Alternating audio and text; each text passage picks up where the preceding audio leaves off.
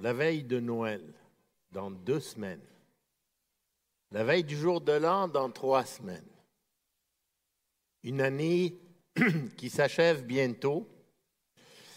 Euh, c'est un bon temps pour plusieurs de faire le bilan et possiblement prendre des résolutions pour euh, l'an prochain. C'est toujours un bon temps d'examiner son cœur, d'exprimer notre reconnaissance euh, pour ce que Dieu nous a donné, de revoir c'est quoi notre situation, nos plans, nos buts pour l'an prochain.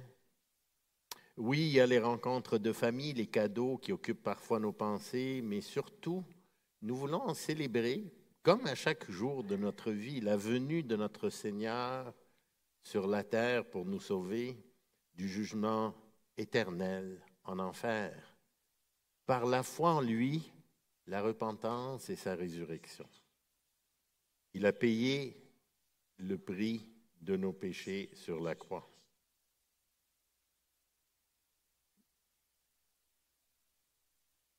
Nous, nous nous sommes repentis, nous avons pris l'engagement de le suivre, lui obéir pour toute l'éternité. Nous avons pris cet engagement éternel envers lui. Nous avons fait de lui notre Seigneur et Maître. Nous sommes passés du camp de son ennemi à son camp à lui. Nous sommes ses sujets, nous sommes ses soldats, nous sommes sous son autorité et nous lui rendons des comptes.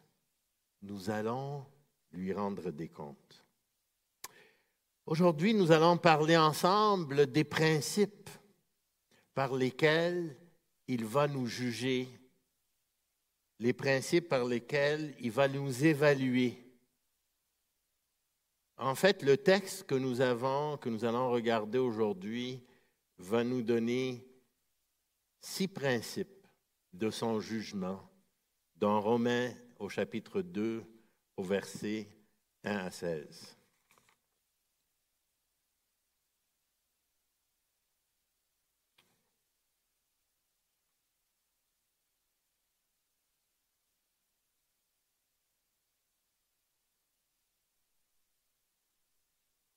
Ô homme, qui que tu sois, toi qui juges, tu es donc inexcusable. Car en jugeant les autres, tu te condamnes toi-même, puisque toi qui juges, tu fais les mêmes choses. Nous savons, en effet, que le jugement de Dieu contre ceux qui commettent de telles choses est selon la vérité. Et penses-tu aux hommes qui jugent ceux qui commettent de telles choses et qui les fait, que tu échapperas au jugement de Dieu? Ou méprises-tu les richesses de sa bonté, de sa patience, de sa longanimité, ne reconnaissant pas que la bonté de Dieu te pousse à la repentance. Mais par ton endurcissement et par ton cœur impénitent, tu t'amasses un trésor de colère pour le jour de la colère et de la manifestation du juste jugement de Dieu qui rendra à chacun selon ses œuvres réservant la vie éternelle à ceux qui, par la persévérance à bien faire, cherchent l'honneur, la gloire et l'immortalité, mais l'irritation et la colère à ceux qui, par esprit de dispute, sont rebelles à la vérité et obéissent à l'injustice. Tribulation et angoisse sur toute âme d'homme qui fait le mal, sur le juif premièrement, puis sur le grec gloire et honneur et paix pour quiconque fait le bien, pour le juif premièrement, puis pour le grec. Car devant Dieu, il n'a pas d'acception de personne.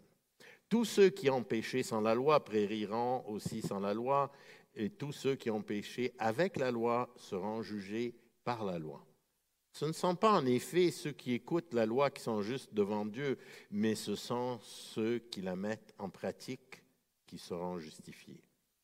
Quand les païens qui n'ont pas la loi font naturellement ce que prescrit la loi, ils sont eux qui n'ont pas la loi, une loi pour eux-mêmes. Ils montrent que l'œuvre de la loi est écrite dans leur cœur.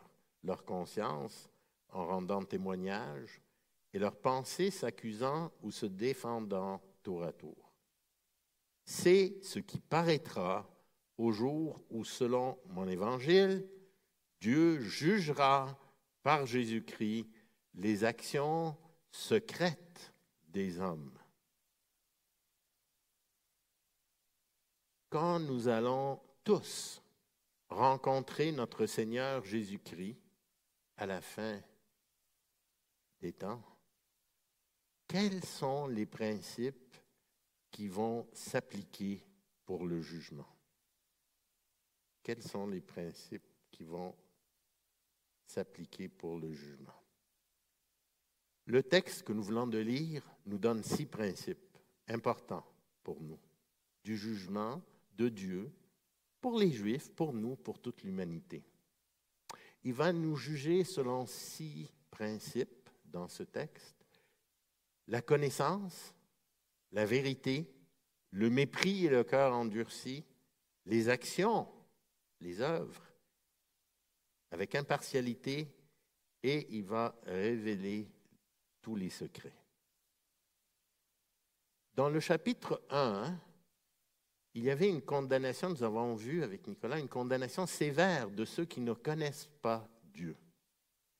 Dans les péchés mentionnés euh, dans la deuxième partie du chapitre, on voit que les pécheurs qui font ces péchés méritent la mort et l'enfer. Les Juifs, dans ce temps-là, étaient tous d'accord. Tout le monde était d'accord. En fait, en lisant le chapitre 1, c'est facile de se dire, ah, il mérite, c'est terrible, mais moi, ça ne me regarde pas. Moi, je suis meilleur que ça.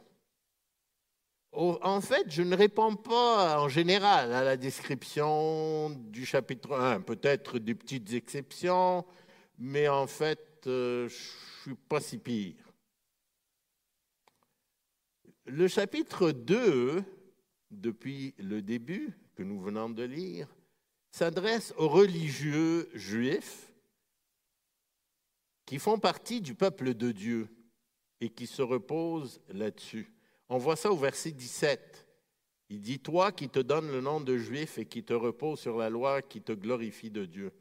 Il s'adresse à eux, il s'adresse aussi à tous les religieux de tous les temps. Euh, ça s'adresse aussi aux religieux d'aujourd'hui, à nous. Ceux qui sont corrects euh, moralement, qui distinguent le bien du mal selon Dieu, mènent en apparence une vie vertueuse en condamnant les pécheurs immoraux et au moins ils n'approuvent pas ceux qui font euh, les péchés terribles du chapitre 1, même si eux en font quelques-uns en secret. D'ailleurs, la majorité des Juifs, euh, en contexte, croyaient faire des actions morales et religieuses qui leur amenaient la justification et qui allait euh, les aider à passer de l'enfer au, ciel. Plusieurs pensaient qu'en péchant, ils pouvaient perdre quelques récompenses sur la terre, mais pas le jugement en enfer. Euh, que Dieu allait condamner les païens à cause de leur idolâtrie, moralité, mais pas les Juifs, le peuple de Dieu, qui, eux, allaient être jugés différemment des autres. Alors les Juifs incroyants, désobéissants, euh, avaient cette euh, certitude qu'ils allaient quand même aller dans le royaume de Dieu. Et en fait, pour certains, et j'ai trouvé ça intéressant, ils pensaient que, je ne sais pas si c'est encore le cas aujourd'hui, mais que Abraham se tenait aux portes de l'enfer pour empêcher les Juifs d'entrer en enfer. Il allait les... Alors même les pires. Ils allaient être sauvés par leur appartenance à l'organisation, la synagogue, leur religion, leur peuple, leur nation. Ils se fiaient sur les cérémonies. Alors, euh, euh, ils se fiaient sur la circoncision et euh, toutes les, les cérémonies qu'ils avaient. Évidemment, le texte que nous avons commence avec le principe de la connaissance. Homme, qui que tu sois, toi qui juges, tu es inexcusable, car en jugeant les autres, tu te condamnes toi-même, puisque toi qui juges, tu fais les mêmes choses. Bon, ça nous fait penser, il faut, faire attention euh, quand nous interprétons ce passage, qui nous fait d'ailleurs penser à Matthieu 7, ne jugez pas afin que vous ne soyez pas jugés. Alors, la première tentation, il ne faut pas juger les autres, il ne faut pas, faut pas rien dire. Tu vois ton frère pécher, tu fais rien, tu dis rien. Euh, euh, ton enfant fait quelque chose de mal, tu ne le juges pas. Non, ce n'est pas ça que ça dit. D'ailleurs, dans Matthieu 7, si on continue le texte, hein, c'est euh, il continue, car on vous jugera du jugement dont vous jugez, on vous mesurera avec la mesure dont vous mesurez. Mais pourquoi vois-tu la paille? Alors, c'est le reste du texte, on le connaît. Pourquoi tu vois la paille et tu ne vois pas la poutre dans ton œil? Ce que le texte nous dit n'est pas de ne pas faire la discipline dans l'Église ou dans notre foyer. Il nous dit, avant de faire la discipline dans euh, l'église ou ton foyer, enlève premièrement la poutre dans ton œil. Regarde-toi toi-même d'abord, puis fais la discipline. Pas regarde-toi, mais ne fais rien. Repends-toi, corrige ce qu'il y a dans ton cœur, et ensuite tu fais la discipline. Alors il faut faire attention à ne pas utiliser ces passages comme il ne faut pas reprendre ceux qui pêchent, en particulier à l'Église et dans notre euh, foyer.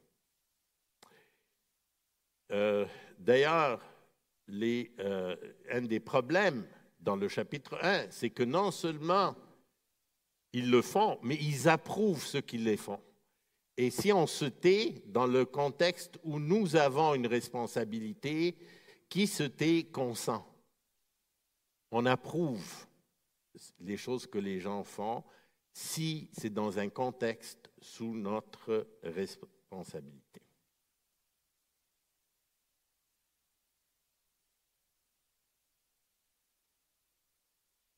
Donc, tu es donc inexcusable.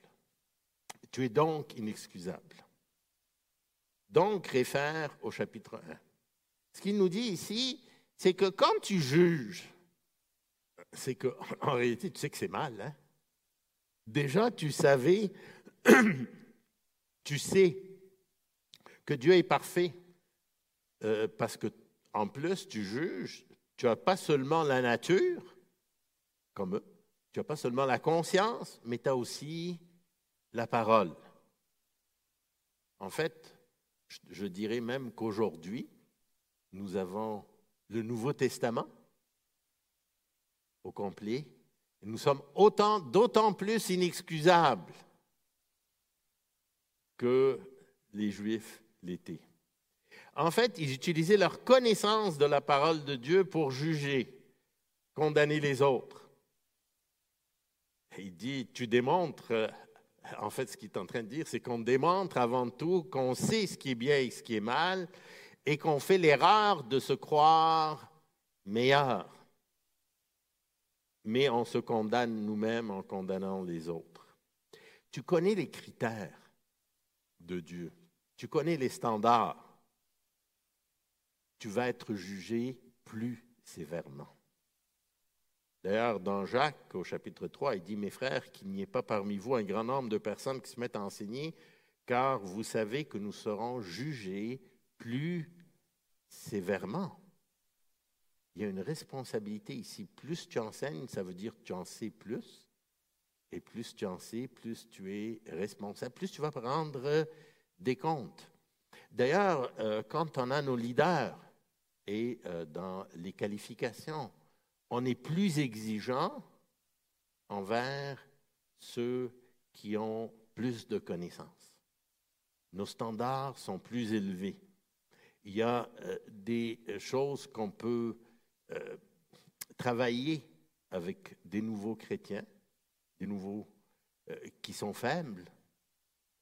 ils vont être jugés différemment de ceux qui enseignent et qui sont des chrétiens qui ont acquis une certaine connaissance et maturité. En fait, avec les années, le, dans les années avec le Seigneur, plus on avance en âge, plus on apprend. on apprend, on raffine notre conscience et euh, avec la parole de Dieu, on s'aperçoit qu'il y a encore beaucoup de choses à améliorer. Le comportement égoïste et l'orgueil des leaders dans le monde dans la parole est euh, moins acceptable pour Dieu. Alors les Juifs sous-estiment la hauteur des standards de Dieu. C'est quoi l'exigence de Dieu? Son standard, c'est la perfection.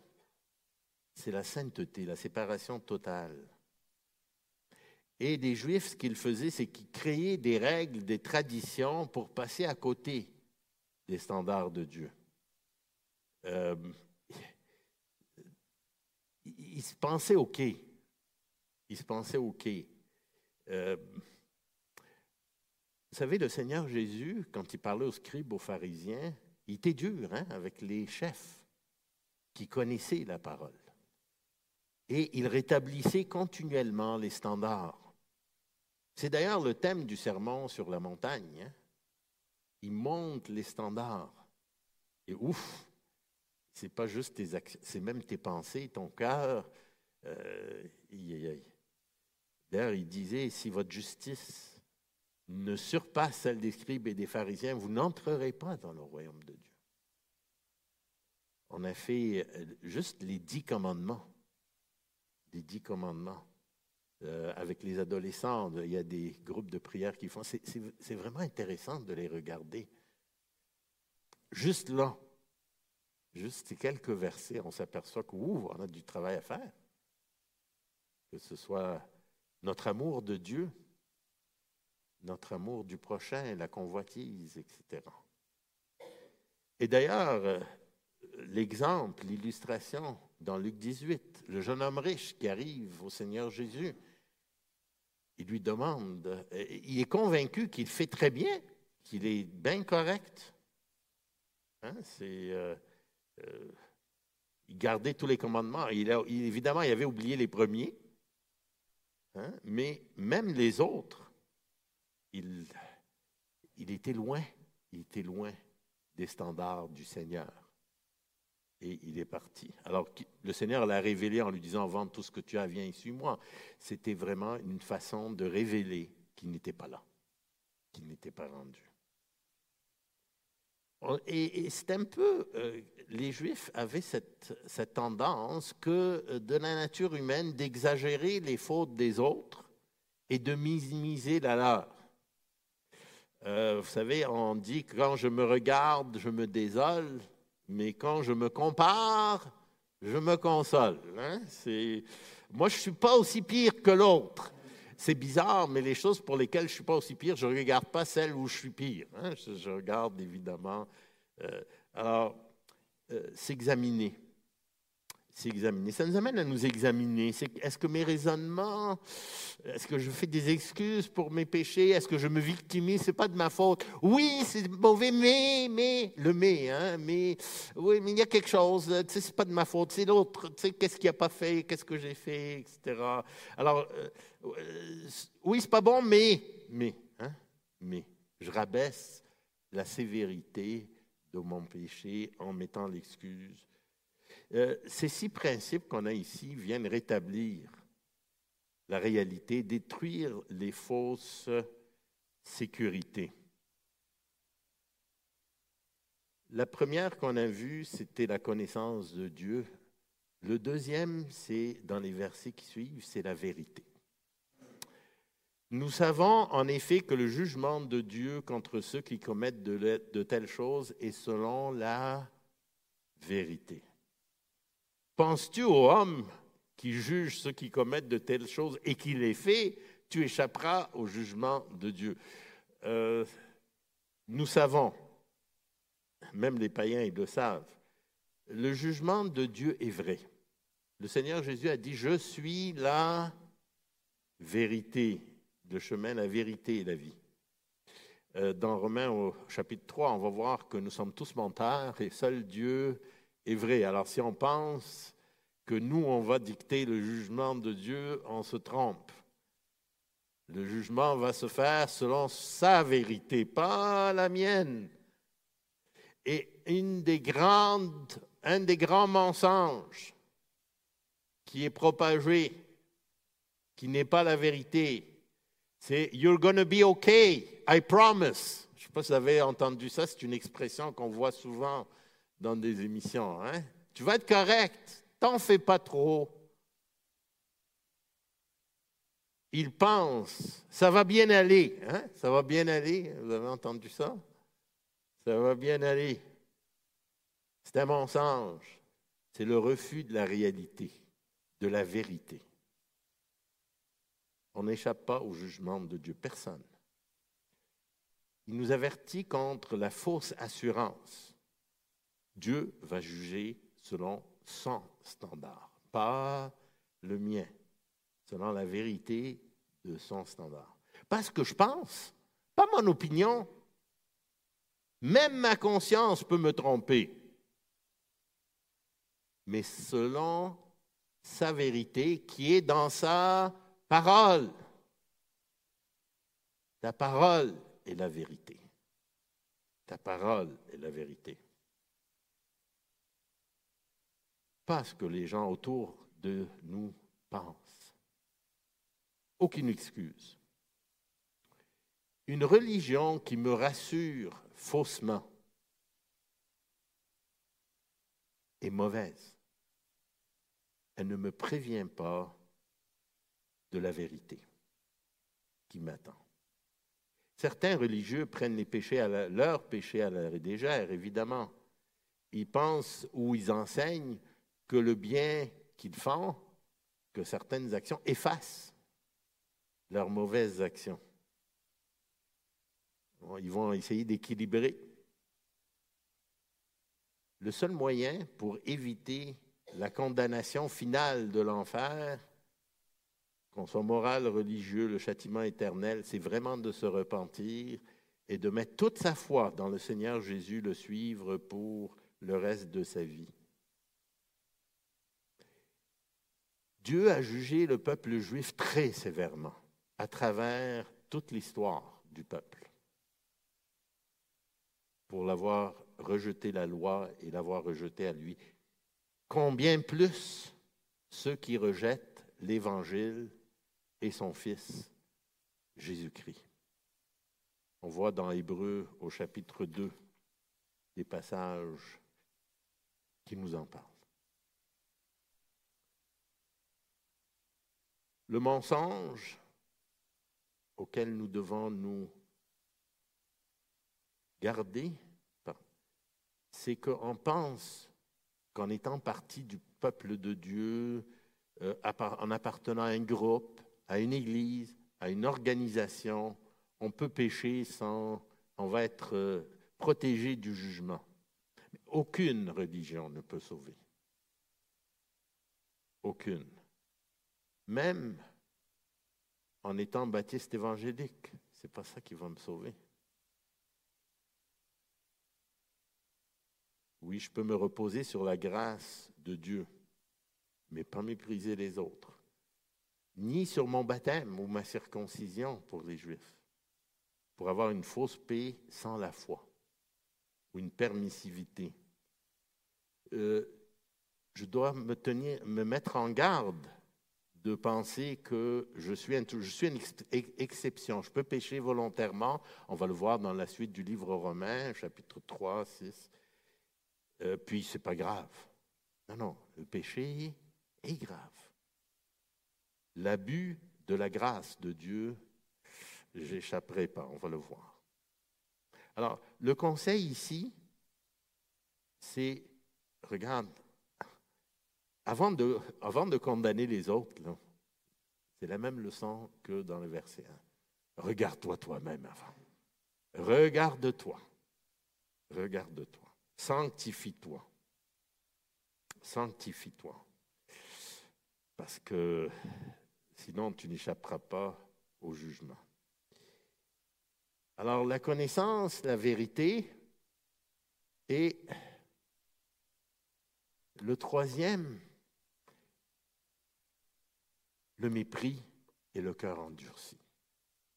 Le mépris. Et euh, vous savez, si je fais du bien à quelqu'un, je lui fais du bien, je lui donne beaucoup, qui me prend pour acquis, il se retourne contre moi, il me fait du mal, est-ce que j'aime ça? Ça vous est peut-être arrivé, probablement ça vous est arrivé dans votre vie, si vous êtes un peu plus âgé, euh, si ça ne vous est pas arrivé encore, euh, remerciez le Seigneur. Comment je me sens?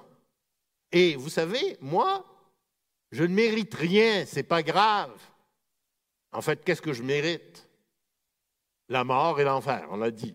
Bon, mais je ne suis pas Dieu. Mais imaginez-vous comment Dieu se sent quand je méprise tout ce qu'il m'a donné. Comment il devrait réagir chaque fois que je pêche? Quand je prends ses commandements avec légèreté. Hein? C'est Dieu. Moi, c'est pas grave. Qui je suis, moi, je suis rien. Mais Dieu. L'avertissement ici, c'est ne méprise pas Dieu. Dieu va juger ceux qui méprisent les richesses de sa bonté. Le mot mépriser, c'est regarder de haut en bas, rabaisser, sous-estimer. Vous savez, mépriser, ça ne veut pas dire rejeter. Ça ne veut pas dire rejeter la bonté de Dieu et sa grâce, mais ça veut dire les prendre à la légère, les regarder comme c'est pas grave les ignorer. C'est ça le mépris. Chaque péché volontaire est un peu un mépris pour la bonté de Dieu. Faisons attention à ne pas mépriser. Parce que ici, il nous parle de la colère de Dieu. Maintenant, ça, c'est le Dieu qui tient l'univers dans sa main, qui a fait la création. Euh, j'aimerais minimiser sa colère envers moi. Vous êtes d'accord? Le peuple juif méprisait Dieu. Chacun faisait ce qui lui semblait bon. Bon, Dieu réagissait. On va voir qu'il retient, Nicolas nous l'a dit, pour un temps, son jugement et sa colère envers le péché et les pécheurs non repentis. Profitons pas, méprisons pas. En fait, quand on regarde ce texte et quand on entend parler de la colère de Dieu, le trésor de colère, le jour de la colère, euh, et que je, regarde notre réaction aux nouvelles, on voit des atrocités dans le monde. Est-ce que c'est vrai? Et il y en a beaucoup qu'on ne voit pas. Et si on commence à creuser ce qui se passe en Afrique et ailleurs, euh, le monde est plein, plein d'atrocités. D'ailleurs, quand on lit la Bible, euh, il y en a beaucoup qui réagissent.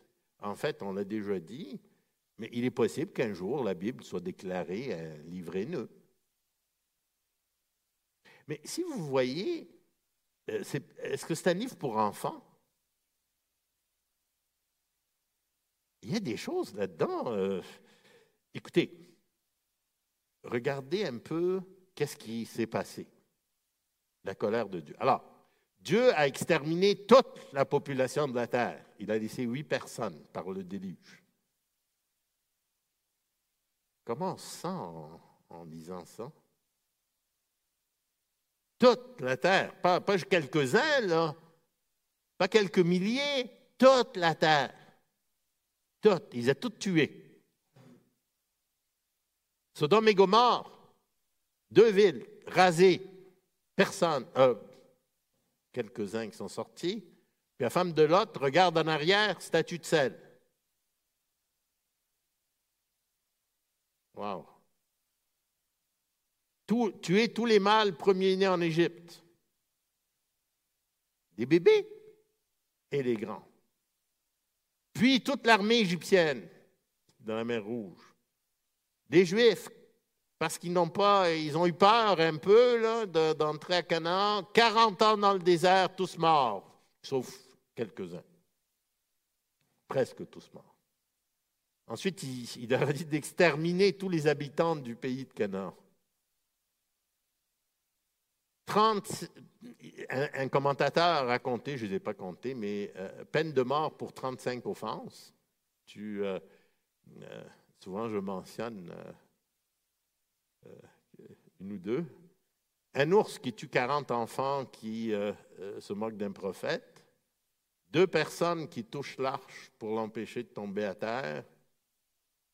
Deux fils d'Aaron tués pour ne pas avoir fait le bon sacrifice. Ananias et Saphira, qui ont fait un don, mais ils en mentiez un petit peu sur leur don. Aujourd'hui, on voit les guerres partout, les souffrances. Pourquoi?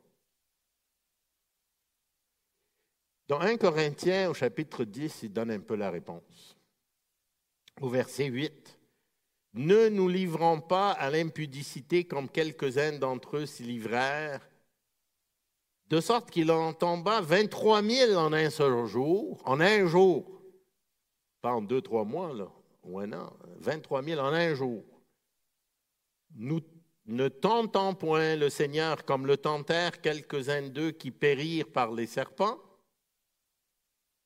Ne murmurez pas, murmurez, ne, protestez pas, ne murmurez pas, comme murmurèrent quelques-uns d'eux qui périrent par l'exterminateur, ces choses leur sont arrivées pour servir d'exemple. Et elles ont été écrites pour notre instruction, à nous qui sommes parvenus à la fin des siècles. Les Corinthiens n'avaient pas tout à fait compris, alors il leur explique au chapitre 10 de la première épître. Euh, fais attention, prends pas Dieu pour acquis, là. Prends pas Dieu pour acquis. La vraie réponse est très simple. Depuis Adam, nous méritons, comme on le dit tout le temps, que la mort et l'enfer. Tous les humains sont en guerre, en révolte du côté de Satan contre Dieu. Il y a deux camps. Il devait, il devrait, il peut nous écraser à chaque seconde. Chaque seconde que nous sommes en vie, c'est une grâce. La grâce de Dieu, ça a été pour Israël et pour le reste de la population de la terre de ne pas nous exterminer, nous avoir déjà exterminés. Jonathan Edwards, dans son message Pécheur dans les mains d'un Dieu en colère, disait En te levant le matin, sois émerveillé que tu es encore vivant. Dieu ne t'a pas exterminé pour tes péchés. Pas encore. C'est une grâce. C'est une grâce. Ne te demande pas pourquoi Dieu permet le mal. Demande-toi pourquoi il ne nous a pas rasé toute la terre encore Il ne sévit pas immédiatement. Vous savez, des fois, on prend pour acquis parce qu'on fait un péché, puis ah, il n'y a rien qui se passe. Hein? Ah, ben, c'est pas grave. Hein? Dieu n'a pas réagi. Oh, je peux attendre. Pourquoi il m'a épargné? C'est ça la question que je dois me poser. Pourquoi il m'a épargné? J'aurais le droit de me zapper tout de suite? Avec raison. Je l'ai mérité toute ma vie. Chaque jour, je dois être reconnaissant que Dieu est patient, miséricordieux, bon. Sa bonté, il me pardonne, il me donne la paix, la vie éternelle, il m'adopte, il m'a donné l'héritage dans le Seigneur Jésus. Juste à lire les trois premiers chapitres d'Éphésiens, on est émerveillé de la grâce et la bonté de Dieu et tout ce qu'il nous donne dans notre conversion, nous lui avons dit que nous lui appartenons à 100% euh, On a changé de camp, on veut lui obéir. Euh, il va quand même, vous savez, c'est difficile comme chrétien d'accepter, mais il va nous juger aussi pour nos péchés. Il y a des conséquences sur la terre. Et on va parler un peu de, euh, du jugement. Du jugement il y a des cœurs qui s'endurcissent. Ici, il parle de la colère de Dieu qui va frapper fort les cœurs endurcis, un cœur dur. Euh, en fait, le mot original, c'est sclérosé, sclérotès. On, va chercher artériosclérose euh, euh, de, ce mot grec. C'est l'illustration de la condition spirituelle du cœur, un cœur de pierre. Dans Ézéchiel, la promesse dans 36, je vous donnerai un cœur de chair. Un cœur de chair. Un chrétien voit son cœur transformé d'un cœur de pierre en un cœur de chair. Les pharisiens, le Seigneur Jésus leur reproche la dureté de leur cœur. Ils ont le cœur dur. Et la plus grande dureté, évidemment, le péché impardonnable, c'est de mépriser le salut et le pardon de Dieu. Vous savez, Pharaon, une belle illustration, il a endurci son cœur. Mais savez-vous qu'est-ce qui est arrivé après quelques fois où on lit que Pharaon endurcit son cœur?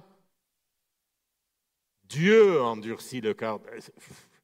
Regarde, tu es figé dans la pierre, puis trop tard.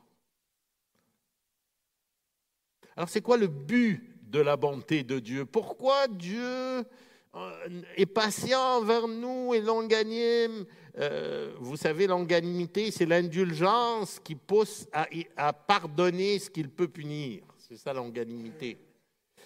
Pourquoi? Pourquoi? Ça le dit ici dans le texte, pour nous amener à la repentance. Il nous donne une chance de nous repentir de nos péchés. Quel Dieu merveilleux. Tu as une chance. Tu as le temps encore. Je te donne du temps. Repends-toi. Repends-toi, change. Change de direction. Change de direction. Tourne-toi vers moi. Repends-toi. Sois pleine de reconnaissance. Travaille à me plaire, à me servir. Merci Seigneur. Oui, je veux profiter du temps qu'il me donne pour me repentir.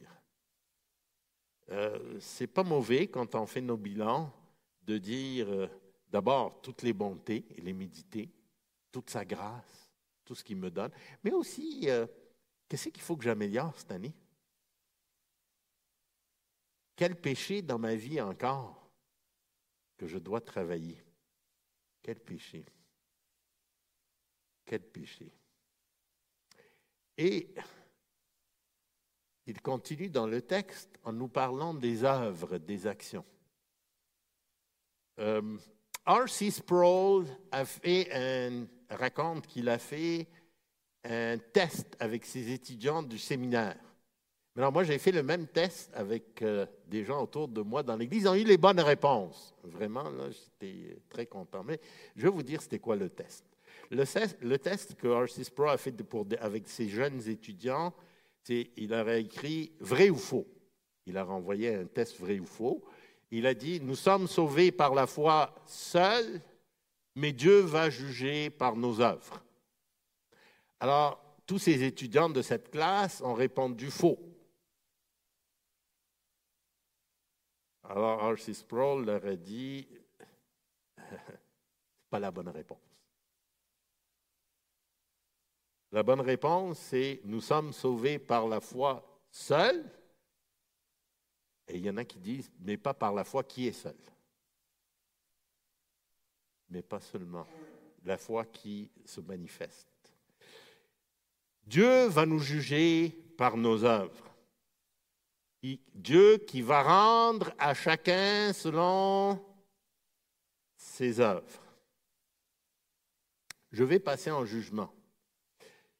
D'abord, il faut comprendre, et on va le voir ici dans ce texte,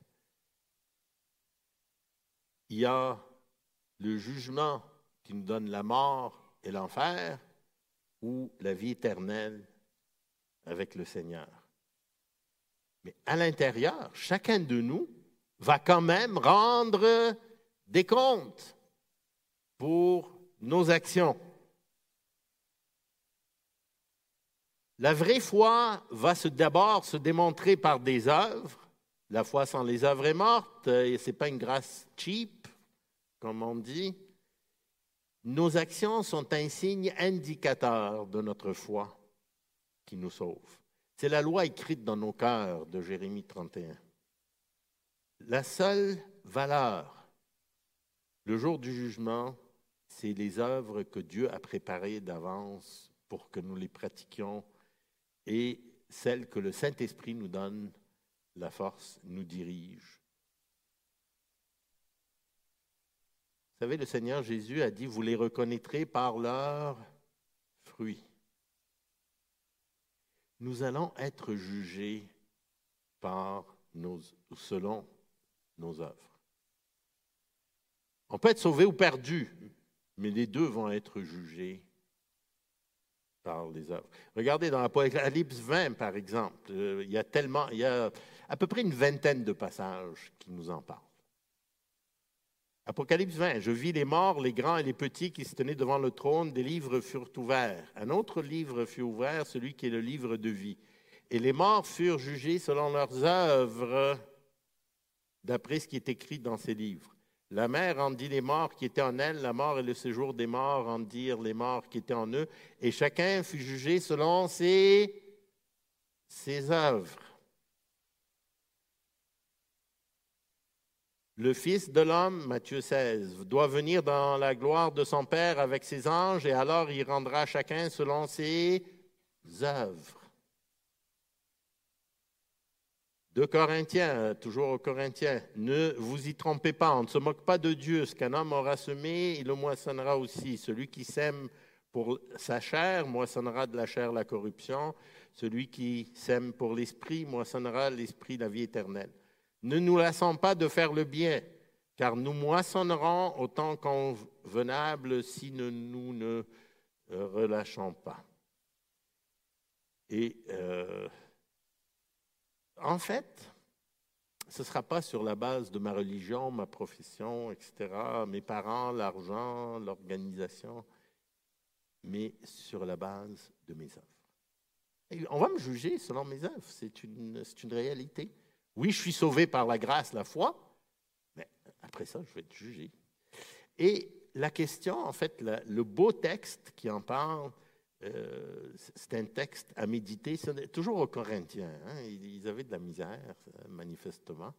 1 Corinthiens 3. Dans 1 Corinthiens 3 au verset 11, il nous parle du matériel. On est en train aujourd'hui de bâtir notre maison dans le ciel. Est-ce que vous saviez ça? Est-ce qu'il y en a qui ont bâti leur maison? Vous savez que si on ne prend pas du bon matériel, euh, euh, ce n'est pas toujours la meilleure chose à faire. Alors, le matériel est en train de construire notre maison. C'est ce qu'il dit ici, dans 1 Corinthiens 3, 11, car personne ne peut poser un autre fondement que celui qui a été posé, savoir Jésus-Christ. Donc, le premier fondement pour avoir une maison, c'est le Seigneur Jésus. Donc, sans le Seigneur Jésus, il n'y a pas de maison, il n'y a pas de fondement, on n'est pas là. Or, si quelqu'un bâtit sur ce fondement, alors avec quel matériel je vais utiliser bâtir sur le fondement de Jésus-Christ, hein, du Seigneur Jésus-Christ? Alors, avec de l'or, de l'argent, des pierres précieuses, du bois, du foin, du chaume, l'œuvre de chacun sera manifestée, car le jour se fera connaître parce qu'elle se relèvera dans le feu. Le feu éprouvera ce qu'est l'œuvre de chacun. Si l'œuvre bâtie par quelqu'un sur le fondement subsiste, il recevra une récompense. Ah, récompense. C'est ce que ça dit. Si l'œuvre de quelqu'un est consumée, il perdra sa récompense. Euh, pour lui, il sera sauvé, mais comme au travers du feu. Maintenant, il y aura des conséquences positives pour nos bonnes œuvres. Maintenant, c'est quoi ces conséquences? Comment ça marche? Moi, je ne sais pas. Puis j'ai regardé les commentaires, ça m'intéresse évidemment, mais bon. Euh, mais, mais il y en a même qui disent, ben, si on a des, récompenses, on va les jeter aux pieds du Seigneur, les couronnes. je ne sais pas. Mais une chose est sûre, je vous garantis, on n'aura pas d'amertume, on n'aura pas de regret, on n'aura pas de souffrance physique ou morale. Alors, ça va. Mais euh, est-ce que les maisons vont être toutes pareilles? Hein, euh, si vous trouvez la réponse, je dirais, les détails. Je continue à regarder. Mais dans Romaines 2, il nous dit qu'il y a deux catégories seulement de personnes. Deux catégories. Alors, c'est quoi les deux catégories? Il y a ceux qui vont aller à la vie éternelle, honneur, gloire, immortalité en Christ, par et avec lui. Hein, Ce n'est pas l'immortalité euh, euh, de, notre réputation après notre mort, ce n'est pas notre héritage, ce n'est pas la célébrité, c'est l'immortalité, la vie éternelle avec Dieu. Et c'est aussi la qualité de notre corps qui va être euh, un corps incorruptible, heureusement, parce que quand on avance en âge, on espère euh, en versant. Et ici, le mot-clé, c'est persévérance. Persévérance à faire le bien jusqu'à la fin. Celui qui persévérera jusqu'à la fin. Et ici, c'est tout mon temps, ma vie, mes capacités pour le servir, avec ce qu'il me donne. Il va me demander des, selon ce qu'il me donne. Cinq talents, deux talents, un talent, selon ce qu'il me donne. Mais j'aimerais qu'à la fin, quand le maître revient, c'est la parabole des talents dans Matthieu 25, c'est bon, bien et fidèle, euh, c'est bien, bon et fidèle serviteur. Tu as été fidèle en peu de choses, je te confierai Beaucoup entrent dans la joie de ton maître. Avec ce qu'il m'a donné, qu'est-ce que je fais avec? Je vais persévérer. Si je suis sauvé, je vais persévérer jusqu'à la fin. Et l'autre camp, c'est euh, ceux qui sont rebelles. La rébellion est un signe du non-chrétien. Et quand je suis rebelle, je suis rebelle pas juste à une personne ou à l'autre euh, ou à une autorité, je suis rebelle par nature. C'est le signe des non-chrétiens. N'obéissent pas à la, vérité, etc. Ceux qui disent et ne font pas, qui ne euh, traduisent pas par leurs actions l'amour. C'est Matthieu 25. L'amour qui est la suite du passage des talents. Mes actions, est-ce qu'elles ont illustré mon état? Est-ce que mon amour reflète la patience, la bonté, le, manque d'envie, me vanter, m'enfler d'orgueil, malhonnête, cherche mon intérêt, s'irriter, soupçonner le mal, se réjouir de l'injustice ou de la vérité, excuser tout, croire tout, espérer tout, supporter tout. Alors ça, c'est les actions. C'était le quatrième. Alors, on a vu les différents.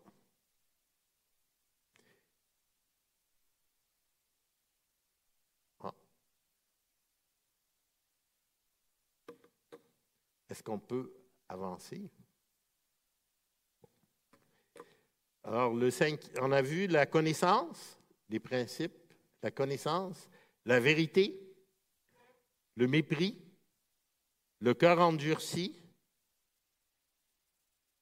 les actions, là, on va à l'impartialité. L'impartialité. C'est quoi être impartial? C'est donner de la considération à quelqu'un pour ce qu'il est, par ce qu'il est. Maintenant, nous, nous sommes quoi? Quelle considération nous méritons? Zéro. Hein, il n'y a pas d'acception de personne. Et ça, euh, euh, c'est répété dans le 1 Pierre, Dieu juge selon l'œuvre de chacun sans acception de personne, c'est-à-dire sans, préférence. Ça ne veut pas dire, ça ne veut pas dire que Dieu ne va pas juger selon la connaissance. On l'a vu. Alors les principes sont harmonisés ensemble. Mais il ne va pas faire une exception parce que toi, tu es fantastique, merveilleux, extraordinaire, beau, euh, je ne sais pas. Alors, euh, non. Il ne fera pas une différence certainement par notre appartenance à une religion ou euh, à toutes sortes de considérations que nous faisons comme humains. Nous allons être jugés, tous sans exception. Qu'as-tu fait de ta vie, de tes talents? Rendre des comptes. Il n'y a pas d'exception. Hein? Il n'y a pas d'exception, aucun de nous. On va tous comparaître devant Dieu. Euh, le dernier point hein, est un point très important. Le dernier, c'est celui qui, hein, est caché. Maintenant, ici, euh, j'ai mis entre parenthèses action parce que ça, c'est une euh, interprétation du traducteur de la Louis II que nous utilisons. Mais dans l'original, ça dit, c'est ce qui paraîtra au jour où, selon mon évangile, Dieu jugera par Jésus-Christ les secrets des hommes. Maintenant, le traducteur en français a mis action secrète, mais en réalité, c'est tous les secrets, pas juste les actions. Hein? Dans les actions, on peut inclure, si on utilise le mot action, nos paroles, mais aussi, surtout, notre, nos pensées et notre cœur. En fait, Dieu juge d'abord par rapport au cœur. Les actions reflètent le cœur, mais Dieu va mettre euh, en, lumière tout ce qui est caché dans les ténèbres. Il n'y a rien qui va être secret. Vous savez, je, lisais les commentaires, puis plusieurs commentateurs euh, donnent l'exemple d'un, euh, aujourd'hui ils modernisent, IMAX, tu sais. Ta vie, tes péchés vont être sur IMAX, en écran géant, tout va défiler. Ta vie, il n'y a rien de caché. Tu penses que personne ne te voit. Il va mettre en lumière tout ce qui... Et pas seulement ce que tu fais, ce que tu penses, ce que tu dis. Tu vas rendre, euh, tu vas rendre compte pour toute parole vaine. En as-tu dit des paroles vaines? Est-ce qu'il y en a qui n'ont jamais dit des paroles vaines? Pas moi. Je fais attention, autant que je peux. Mais Jacques me dit, c'est, n'est pas facile. Hein? Mais on va rendre compte pour nos paroles, on va rendre compte pour nos actions, on va rendre compte pour aïe, aïe, aïe. nos pensées, tous les secrets. Il n'y aura pas de secret. Il va mettre en lumière ce qui est caché dans les ténèbres. Pas seulement, mais nos motivations. Nos motivations. Est-ce que j'ai fait telle bonne chose pour plaire à Dieu? Ou je l'ai fait pour euh, regardez, je suis bon, là. Ou je suis humble. Voyez, je, suis humble. Regardez-moi, je suis humble. Ou je suis bon. Est-ce que je l'ai fait pour Dieu? Ou pour vous faire plaisir? Pourquoi je l'ai fait? Il va me demander des comptes? Pour mes motifs, les motifs de mon cœur. Les seules actions qui vont plaire à Dieu, c'est celles qui sont pour lui plaire. Les autres, c'est du chaume. Ça va brûler quand le feu va venir là-dedans. Et ultimement, tout ce que nous faisons doit contribuer à sa gloire. Euh, c'est le seul qui voit mon cœur et mes motifs. Le seul. Et si je veux vraiment, moi, savoir, tout ce que j'ai à faire, c'est lire la parole. Regardez, vous connaissez le passage. Car la parole de Dieu est vivante, efficace. C'est un passage à étudier par cœur, évidemment, dans les passages. Plus tranchante qu'une épée quelconque à deux tranchants, pénétrante jusqu'à partager l'âme et l'esprit, jointure et moelle. Écoutez bien, elle juge les sentiments et les pensées du cœur. Ça, c'est la parole. Et évidemment, la parole et le Seigneur, hein, ça va ensemble. Elle juge les sentiments et les pensées du cœur. Nulle créature n'est cachée devant lui, mais tout est à nu, à découvert aux yeux de celui à qui nous devons rendre compte. Il écrit ça aux Éphésiens, hein? il n'écrit pas ça aux païens et aux Hébreux et à tous. Euh, aux Hébreux, excusez. Euh, hébreu. Merci. Je vais. Euh, alors, examinons nos cœurs comme David le fait un temps avec la parole. Examinons ma vie. David, un grand pécheur selon le cœur de Dieu. Les Hébreux, oui, l'Épître aux Hébreux, les chrétiens qui l'écrivaient, chacun de nous. Psaume 139.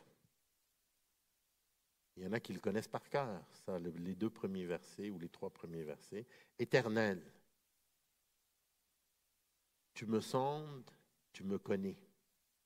Tu sais quand je m'assieds, quand je me lève. Tu pénètres loin, de loin dans ma pensée. Tu sais quand je marche, quand je me couche. Tu pénètres toutes mes voies.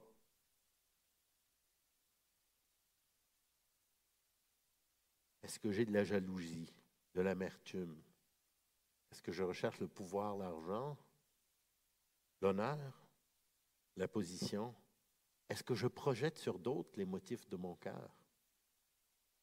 Est-ce que je critique, je juge, je condamne, j'abaisse pour me montrer? En conclusion, six principes à méditer en faisant notre bilan à la fin de l'année. Six principes par lesquels Dieu va me juger. La connaissance, la vérité, le mépris, le cœur endurci, les œuvres ou actions, l'impartialité et les secrets. Je dois confesser mes péchés, mettre ma foi dans le Seigneur, mon maître et sauveur, mais je veux faire le bien dans le temps de Noël, pas pour me montrer, pour plaire à Dieu. Quand nous écoutons, je vais me rappeler que toute l'humanité mérite la mort, la destruction. Que la paix dans le monde que les anges sont venus annoncer, ce n'est pas la paix des guerres. D'ailleurs, ça fait 2000 ans qu'ils sont venus annoncer la paix sur terre aux hommes que Dieu a gré. Ça fait 2000 ans. Mais il me semble qu'il y a des guerres encore. C'est quelle paix? Savez-vous, c'est quelle paix? C'est notre paix avec notre Dieu. C'est ça la paix que les anges sont venus annoncer à Noël. Ce n'est pas la paix dans le monde. Ce n'est pas la paix des guerres, des conflits. On dirait qu'il y en a plus que jamais et qu'il y en aura encore plus. C'est la paix avec Dieu. Noël, paix sur terre, paix avec Dieu sur terre aux hommes qui l'agréent. Courbons-nous. Père éternel, en lisant ce passage, nous voyons comment nous sommes loin de tes standards, de tes normes. Apprends-nous, montre-nous à nous repentir, à voir ce qui ne te plaît pas. Apprends-nous à faire ce qui te plaît pour te faire plaisir. Regarde les motifs, sonde nos cœurs, connais nos pensées. Change nos désirs trompeurs que ton nom soit glorifié par nos vies. Merci Seigneur pour ta miséricorde, ton pardon, ta patience envers nous et ta bonté et toute la grâce que tu nous donnes. Aide-nous à ne pas la prendre pour acquis.